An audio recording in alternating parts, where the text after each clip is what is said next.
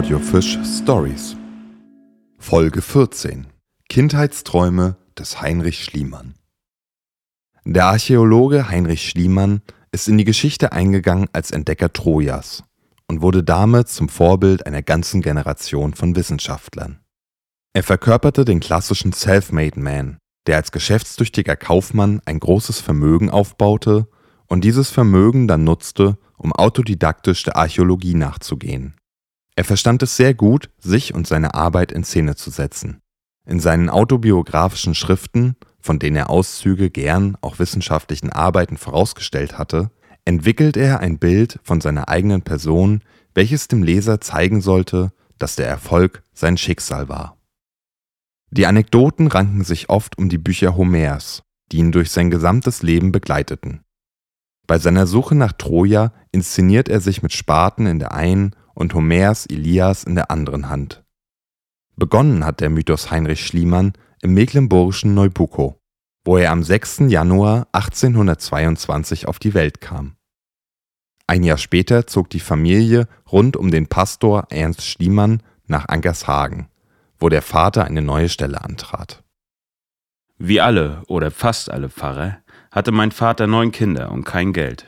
Und da seine Zeit sehr stark von seiner Pflicht in Anspruch genommen wurde, war er nicht in der Lage, mir irgendeine Erziehung zuteil werden zu lassen. Resümiert Schliemann später in seinem Amerika-Tagebuch.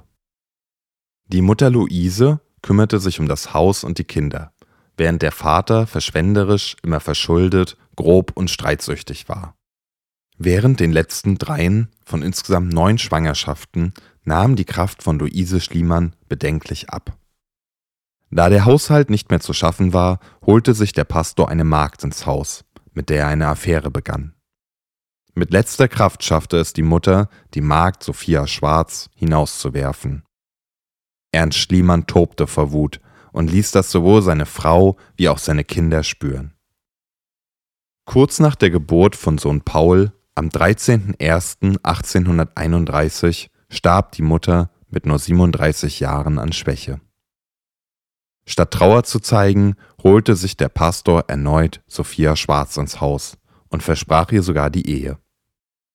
Seine Gemeinde ließ sich das nicht gefallen und forderte beim Oberkirchenrat die Entlassung des Pastors, der im Februar 1832 sein Amt abtreten musste und 1838 mit seiner neuen Frau Sophia Schwarz nach Gehelsdorf bei Rostock zog. In den gleichen Zeitraum setzt Heinrich Schliemann in seiner 1880 veröffentlichten Autobiografie die Geschichte rund um ein Weihnachtsgeschenk des Vaters, welches sein Interesse an Troja für ihn begründete. Obgleich mein Vater weder Philologe noch Archäologe war, hatte er ein leidenschaftliches Interesse für die Geschichte des Altertums. Oft auch erzählte er mir bewundernd die Taten der homerischen Helden und die Ereignisse des Trojanischen Krieges und stets fand er dann in mir einen eifrigen Verfechter der Sache Trojas. Mit Betrübnis vernahm ich von ihm, dass Troja so gänzlich zerstört worden, dass es ohne eine Spur hinterlassen vom Erdboden verschwunden sei. Aber als er mir, dem damals beinahe achtjährigen Knaben, zum Weihnachtsfeste 1829 Dr. Georg Ludwig Jerres Weltgeschichte für Kinder schenkte und ich in dem Buche eine Abbildung des brennenden Trojas fand, mit seinen ungeheuren Mauern, und dem skäischen Tore, dem fliehenden Aeneas, der den Vater Anchises auf dem Rücken trägt und den kleinen Askanios an der Hand führt. Da rief ich voller Freude, Vater, du hast dich geirrt. Jera muss Troja gesehen haben. Er hätte es ja sonst hier nicht abbilden können.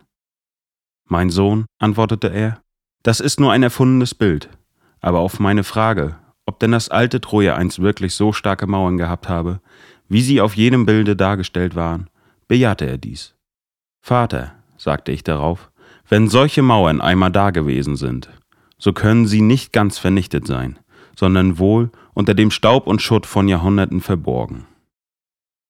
Heute besteht kaum Zweifel, dass diese Anekdote erlogen ist, um ein gezieltes Bild von Schliemann zu entwerfen.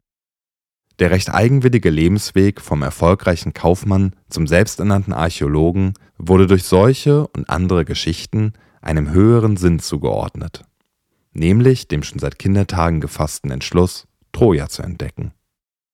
Wenn ich dieses Werk mit einer Geschichte des Lebens beginne, so ist das nicht Eitelkeit, das dazu mich veranlasst, wohl aber der Wunsch, klar darzulegen, dass die ganze Arbeit, mein späteren Leben, durch die Eindrücke meiner frühesten Kindheit bestimmt worden, ja, dass sie die notwendige Folge derselben gewesen ist.